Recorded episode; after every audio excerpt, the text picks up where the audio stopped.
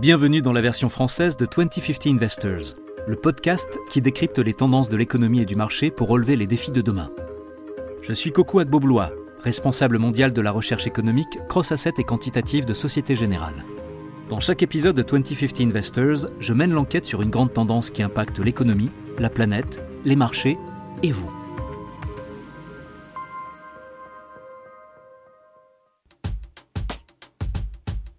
L'inflation et son impact à long terme sur la société. En cette année 2021, c'est sûrement la question la plus importante pour les investisseurs, les gouvernements et les banques centrales. Vous ne me croyez pas? Alors faisons une petite recherche Google. Inflation 2021. Waouh, 172 millions de résultats. Je vois par exemple cet article du Wall Street Journal. L'inflation aux US est au plus haut depuis 13 ans, avec une hausse des prix de 5% ce titre de Forbes. Aux États-Unis, l'inflation suscite de plus en plus de craintes.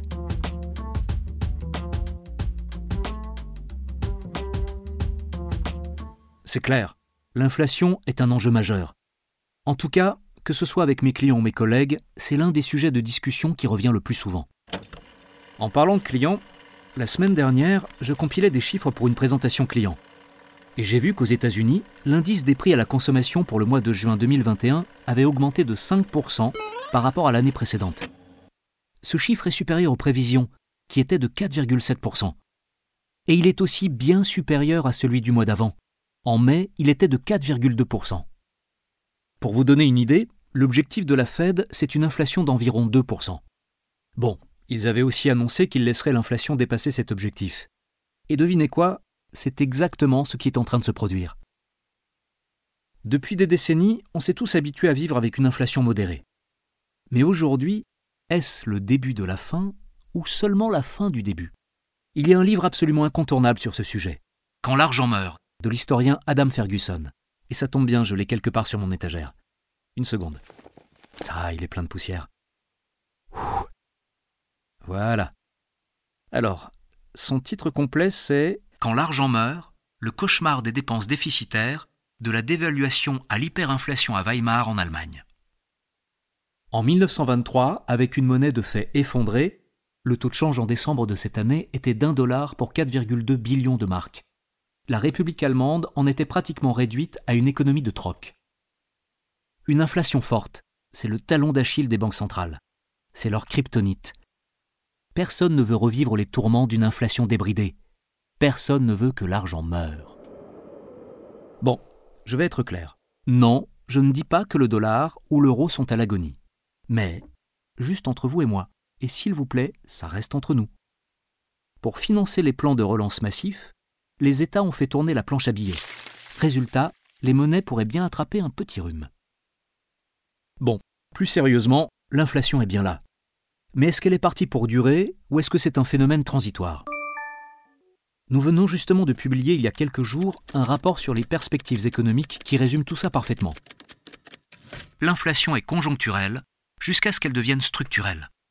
Un autre thème majeur à bien prendre en compte, c'est la transition énergétique. La transition énergétique, les priorités en matière de changement climatique et les objectifs de neutralité carbone à horizon 2050 sont-ils des coupables tout désignés? Eh oui, parce que pour construire des installations vertes, comme les parcs éoliens ou les véhicules électriques, on doit paradoxalement dépenser beaucoup d'énergie. Alors, est-ce que c'est un effet pervers qu'on n'avait pas prévu? Pour rendre la planète plus verte et plus durable, est-ce qu'on est obligé de polluer plus à court terme et de générer une inflation sur le long terme? Mais plus important encore, comment va réagir la société? Est-ce qu'on n'est pas en train de semer les raisins de la colère? Est-ce qu'on doit s'attendre à d'autres vagues de mouvements sociaux, comme les printemps arabes ou les gilets jaunes? Il faut bien se rappeler que ce qui a déclenché tous ces mouvements, c'est l'augmentation des prix. Le prix de la nourriture pour les premiers et celui de l'essence pour les seconds. Et puis enfin, avec les milliers de milliards de liquidités qui ont été injectées sur les marchés, est-ce que les banques centrales ne seraient pas sur le point de commettre une erreur stratégique majeure? En tout cas, c'est la crainte de certains gestionnaires de portefeuille. Et on les comprend. En 2008, Jean-Claude Trichet, l'ancien président de la BCE, a augmenté les taux d'intérêt pour tenir compte de l'inflation. Et que s'est-il passé en 2008 oui, une grande crise financière. Ça me rappelle la célèbre citation de Mike Tyson. Tout le monde a un plan, jusqu'à ce qu'il se prenne un coup de poing en pleine face. Aïe revenons sur notre ring à nous. Démarrons notre enquête. Mais avant de commencer, je préfère vous prévenir. On ne va pas forcément être d'accord. L'inflation, c'est un éternel sujet de débat qui fait toujours couler beaucoup d'encre. Le consensus général, c'est que le phénomène actuel est conjoncturel et qu'il découle simplement des conséquences de la récession qui a suivi la pandémie de 2020. Mais il y a des arguments solides des deux côtés. D'ailleurs, pour reprendre les mots du général américain S. Patton Jr., si tout le monde est du même avis, c'est qu'au moins une personne n'a pas réfléchi. Bon, je vous rassure tout de suite, je n'ai pas encore trouvé cette personne. Quoi qu'il en soit, la première question à se poser, c'est pourquoi? Pourquoi les prix des biens et des services sont-ils en train de s'affoler? Je pense par exemple au pétrole, au maïs, au cuivre, mais aussi aux semi-conducteurs. Et pour une fois, la réponse est simple. C'est une question de logique économique, d'offre et de demande. Si quelque chose chute de 50%, il faut qu'il remonte de 100%, et donc qu'il double, pour revenir à son niveau de départ. Mais ça n'explique pas tout. Parce que beaucoup de ces matières premières ont atteint un cours nettement supérieur à leur niveau de 2019. C'est là qu'interviennent l'offre et la demande. Au pire moment de la pandémie de Covid-19 en 2020, l'économie mondiale a été mise en hibernation comment les entreprises ont-elles fait pour survivre? Eh bien, elles ont tout simplement liquidé leur stock. Ça leur a permis de dégager de la trésorerie et de réduire leurs besoins en fonds de roulement. C'est normal. Si votre activité est à l'arrêt, la pire chose que vous puissiez faire, c'est de vous endormir sur vos stocks d'invendus. C'est ce qu'on a vu avec les sociétés de location de voitures, par exemple, qui ont vendu leur flotte pendant la crise. Les contrats à terme sur les prix du pétrole se sont aussi effondrés. Ils sont même devenus négatifs. Pendant ce temps, toutes les chaînes d'approvisionnement ont été perturbées. La demande a d'abord fortement baissé pour connaître ensuite une augmentation soudaine. Face à cette dynamique, notre bon vieux modèle en flux tendu n'était plus du tout adapté. Eh oui, parce qu'aujourd'hui, l'activité économique reprend enfin. Du coup, les entreprises cherchent à reconstituer leur stock, et elles le font toutes en même temps. La demande est donc en plein essor, dans un contexte d'offres limitées. Je ne vais pas vous faire une leçon d'économie de base, vous connaissez la suite. Mais il faut aussi parler d'un autre facteur, celui de la transition énergétique. Le magazine The Economist en parle dans un rapport spécial publié en juin 2021 intitulé Conditions for Green Growth les conditions d'une croissance verte. Le cuivre, le cobalt et d'autres matières premières nécessaires à la production d'énergie verte sont très demandés. Et bien sûr, du coup, leur prix augmente. Il faut bien le dire, cette hausse des prix est soutenue par les milliers de milliards de dollars d'investissement dans les infrastructures promis par l'administration Biden, mais aussi par l'Union européenne avec son pacte vert. C'est le moment idéal pour les sociétés minières et les producteurs d'acier de remplir leurs stocks. L'autre facteur crucial à l'origine de l'inflation, et en particulier pour les services, c'est l'inflation tirée par la demande. Comme on l'a vu dans notre tout premier épisode, la crise causée par la pandémie de Covid a généré une épargne excédentaire cumulée colossale sur les comptes bancaires des ménages. C'est vraiment fou. Cette épargne représente 2,4 000 milliards de dollars rien qu'aux États-Unis. Ça équivaut à 10% du PIB américain. Et maintenant que l'économie reprend, une grande partie de cet argent est dépensé dans ce qu'on appelle le revenge spending. Car oui, les ménages se font plaisir et partent en vacances. Après tout, les humains sont des êtres sociaux et retrouver nos proches et nos familles fait partie des choses essentielles de la vie.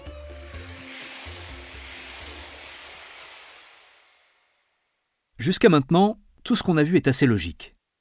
Mais moi, la chose que j'ai du mal à croire, c'est l'idée d'une inflation qui serait structurelle. Pourquoi? Parce que normalement, l'offre et la demande sont des forces qui s'équilibrent mutuellement.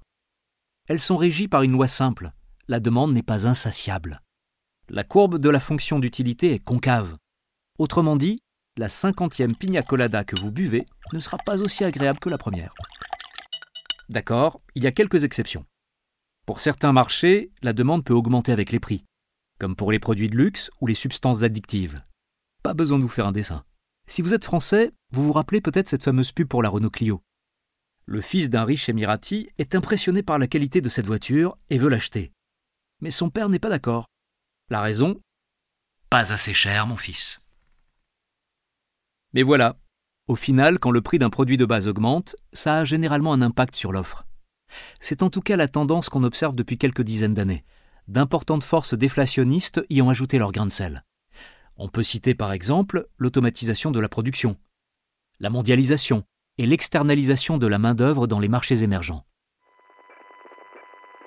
On va prendre une image plus parlante. En 1956, 5 mégaoctets de données coûtaient 1 million de dollars et pesaient une tonne. Aujourd'hui, 5 mégaoctets, c'est la taille moyenne d'une petite image sur votre iPhone. L'innovation et les révolutions technologiques ont rendu toute cette technologie accessible. Je veux dire, vous imaginez? Vous pourriez vous balader avec un smartphone d'une tonne Si vous me permettez un jeu de mots, ça ne serait pas très portable. Bon, vous n'êtes toujours pas convaincu? Alors on va remonter plus loin et évoquer le grand Isaac Newton et sa troisième loi du mouvement. Pour chaque action, il existe une réaction égale et opposée. En d'autres termes, les actions sur les marchés et dans nos vies ne sont pas statiques, elles sont dynamiques. Tout est une question de cause et d'effet, d'action et de réaction, comme pour l'effet papillon. Ce qui m'amène à un point évoqué plus tôt, celui du lien entre l'inflation et les crises sociales est-ce qu'on va voir apparaître un retour des printemps arabes ou des gilets jaunes? Cela semble peu probable à court terme dans les marchés développés, grâce aux mesures de relance décidées par les gouvernements et les banques centrales. Par contre, dans les pays émergents, c'est moins évident. Les tensions sociales s'y accumulent déjà. On constate par exemple des crispations autour du nationalisme vaccinal et des inégalités sur la disponibilité des vaccins. D'ailleurs, ça explique pourquoi le G7 vient de s'engager à livrer un milliard de doses de vaccins à certains pays parmi les plus pauvres du monde. Il y a une autre conséquence potentielle majeure de la crise. Dans un monde post-Covid démondialisé, les pays émergents pourraient bien se retrouver isolés des pays développés. C'est un sujet qui mériterait vraiment d'être creusé, mais qui s'éloigne de notre thématique du jour. Ok. Donc, tant que l'inflation n'est pas structurelle, on peut dire qu'elle est transitoire. Mais revenons au coup de poing de Tyson. Si les banques centrales, les gouvernements et la plupart des investisseurs se trompent et que l'inflation devient incontrôlable, qu'est-ce qui se passe? En fait, c'est un peu ce qui s'est passé dans les années 70. L'inflation aux États-Unis était en moyenne de 7%. Elle a même atteint des pics de 12 à 15% pendant les chocs pétroliers de 1973 et la guerre Iran-Irak de 1979. C'était aussi la période des décisions chocs du président Nixon. Il a adopté plusieurs politiques économiques audacieuses pour répondre à cette inflation galopante. Par exemple, il a gelé les salaires et les prix. Mais il a surtout signé la fin de la convertibilité du dollar américain en or. Après une guerre du Vietnam qui a coûté très cher, cette décision historique a massivement dévalué le dollar. Il faut rappeler que depuis les accords de Bretton Woods, le dollar américain était arrimé à l'or à un taux fixe de 35 dollars l'once d'or. Alors, plutôt que de faire face à un défaut de paiement, les États-Unis ont décidé de dévaluer leur monnaie en passant de 35 à 350 dollars l'once, soit une division de sa valeur par 10. Puis, ils l'ont laissé fluctuer. Le dollar n'était plus garanti que par la confiance et la foi dans les États-Unis d'Amérique. Richard Nixon a aussi fait pression sur le président de la Fed, Arthur Burns, pour qu'il maintienne les taux d'intérêt bas. L'idée, c'était d'augmenter les liquidités en vue des élections à venir. Sa priorité, c'était de maintenir l'emploi. Et tant pis si ça se traduisait par une hausse des prix. Cette période de stagflation a pris fin en 1979 avec la politique d'augmentation des taux d'intérêt menée par Paul Volcker. Seule une Fed indépendante et crédible pouvait poursuivre un double objectif de stabilité des prix et de maintien de l'emploi. Dans n'importe quel autre pays, on aurait pu faire face à un scénario catastrophe du type République de Weimar. Mais bon, c'est le privilège d'être la première économie du globe, avec la monnaie de réserve mondiale. Heureusement, le dollar américain n'a pas subi le sort destiné aux marques dans le livre Quand l'argent meurt. Aujourd'hui, il est toujours vivant et en pleine forme. Et nous, on en est où alors? Pour faire court, je dirais que la situation actuelle n'a rien à voir avec celle des années 70. Ceci dit, pour être sûr de garder un œil sur la tendance inflationniste, voici les principaux drivers du marché à observer. Le premier, c'est l'augmentation des salaires. Une forte hausse des salaires peut se traduire par une inflation durable. C'est une condition nécessaire, mais pas suffisante. Le deuxième, c'est l'impact du crédit de la Chine sur les marchés. Après avoir accordé de nombreux prêts aux entreprises, le gouvernement chinois a inversé la tendance au cours des derniers trimestres. Ça veut dire que la Chine ne devrait pas autant peser sur la demande mondiale de matières premières qu'elle l'avait fait après la grande crise financière de 2008.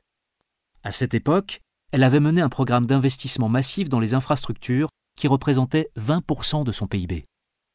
Le troisième moteur, c'est l'argent. Pour citer l'économiste Milton Friedman, l'inflation est toujours et partout un phénomène monétaire. La croissance de la masse monétaire, alias l'hélicoptère monétaire, est aussi un facteur d'inflation durable. C'est une autre condition nécessaire, mais pas suffisante. Pour générer de l'inflation, l'argent émis par les banques centrales doit être rapidement réinjecté dans l'économie et se retrouver dans les chiffres d'affaires des entreprises. C'est ce qu'on appelle la vitesse de circulation de la monnaie. Dans les dix dernières années, cette vitesse était en berne. Tout l'assouplissement quantitatif restait cantonné au marché, et ce sont les prix des actifs financiers qui augmentaient. Mais les récentes politiques budgétaires gouvernementales, qui se sont associées aux banques centrales pour injecter agressivement des liquidités dans l'économie, ont entraîné une accélération de la vélocité de la monnaie. Le risque de nous retrouver avec une inflation structurelle est donc bien là, et il est urgent de réduire toutes ces liquidités avant qu'il ne soit trop tard.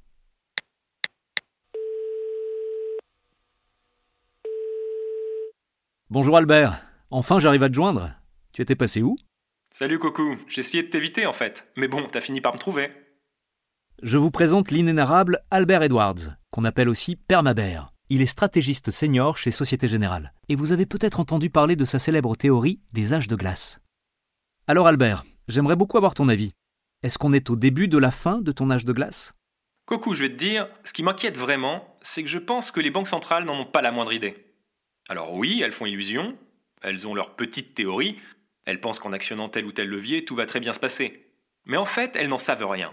C'est ça qui m'inquiète le plus. Elles sont persuadées que l'inflation est conjoncturelle. Stephen Roach, l'ancien PDG de Morgan Stanley, en parle dans un article publié récemment. Il explique qu'il travaillait pour Arthur Burns, le président de la Fed, au début des années 70. Burns était évidemment un économiste brillant, mais quand il a vu l'inflation monter, il s'est dit Ça va, c'est bon, c'est transitoire il n'a pris aucune des mesures conseillées par ses équipes. Et quand il s'est rendu compte qu'il s'était trompé, l'inflation s'était envolée. Donc il faut quand même se méfier. Après, entre nous, je pense que la hausse des prix actuels est liée à la reprise des activités et à la maîtrise de la pandémie. Elle semble bien être conjoncturelle. C'est ce que pense la Fed, c'est ce que pensent les décideurs politiques. Mais tu sais, ils peuvent très bien se tromper. Et puis, il y a aussi des évolutions à moyen terme. Le cadre politique a changé. Les politiques monétaires et budgétaires sont alignées l'austérité est devenue tabou. On sait qu'à la moindre mesure d'austérité, la population va se révolter. Tout ça, ce sont des changements structurels. Ok. Bon, j'espère quand même qu'on ne va pas entrer dans une spirale d'hyperinflation avec des rendements obligataires à 10 ans de 10% aux États-Unis. Les banques centrales auront un rôle important à jouer. Elles doivent intervenir pour nous épargner une nouvelle grande dépression. C'est ce que n'a pas fait la Fed après le krach de 1929 en faisant le pari que la main invisible et les forces du marché réguleraient l'économie comme par magie. Et comment dire, ça n'a pas vraiment marché. Aujourd'hui, c'est différent. On peut même dire qu'on a une main très visible. Il s'agit des politiques monétaires et budgétaires qui ont injecté 25 000 milliards de dollars dans l'économie. Mais attention, ça serait bien d'éviter que cette main ne se retourne contre nous sous la forme d'une énorme claque. On l'a vu tout à l'heure, tout le monde a un plan, jusqu'à ce qu'il se prenne un coup de poing en pleine face. Vous avez peut-être remarqué que je parle beaucoup de coups de poing aujourd'hui. Pour tout vous dire, la semaine dernière j'étais à mon cours de karaté et j'avais un plan imparable. Frapper et bloquer. Mais voilà, j'ai pris un bon uppercut et mon plan est tombé à l'eau. Mais ne vous inquiétez pas, ça ne m'a pas empêché de penser à l'inflation. Dans les investissements comme dans la vie, il y a deux catégories de personnes ou de stratégies. L'approche de Mohamed Ali avec sa fameuse punchline Vole comme un papillon, pique comme une abeille. Et celle de Rocky Balboa. Ce qui compte, ce n'est pas la force des coups que tu donnes, c'est le nombre de coups que tu encaisses tout en continuant d'avancer.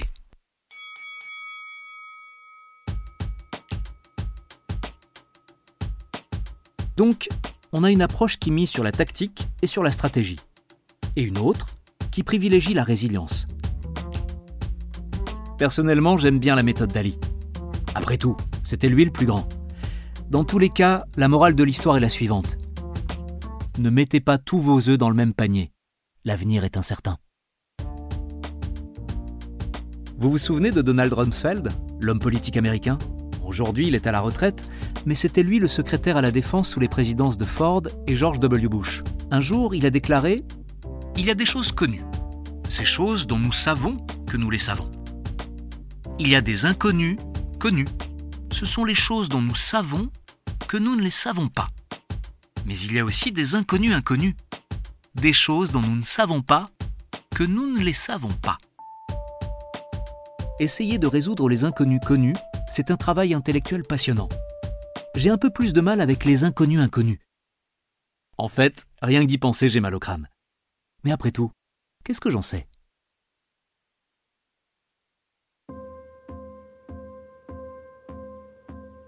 Merci d'avoir suivi cet épisode de 2050 Investors et merci à Albert Edwards d'avoir partagé son point de vue expert sur le sujet. J'espère que cet épisode vous a donné quelques clés pour mieux saisir les enjeux financiers à venir. 2050 Investors est disponible sur toutes les plateformes de podcast et de streaming. Si cet épisode vous a plu, mettez-nous plein d'étoiles sur Apple Podcast. Laissez des commentaires où vous voulez, abonnez-vous et surtout, parlez-en autour de vous. Rendez-vous au prochain épisode. La version originale de ce podcast est en anglais. Cet épisode a été enregistré par des comédiens.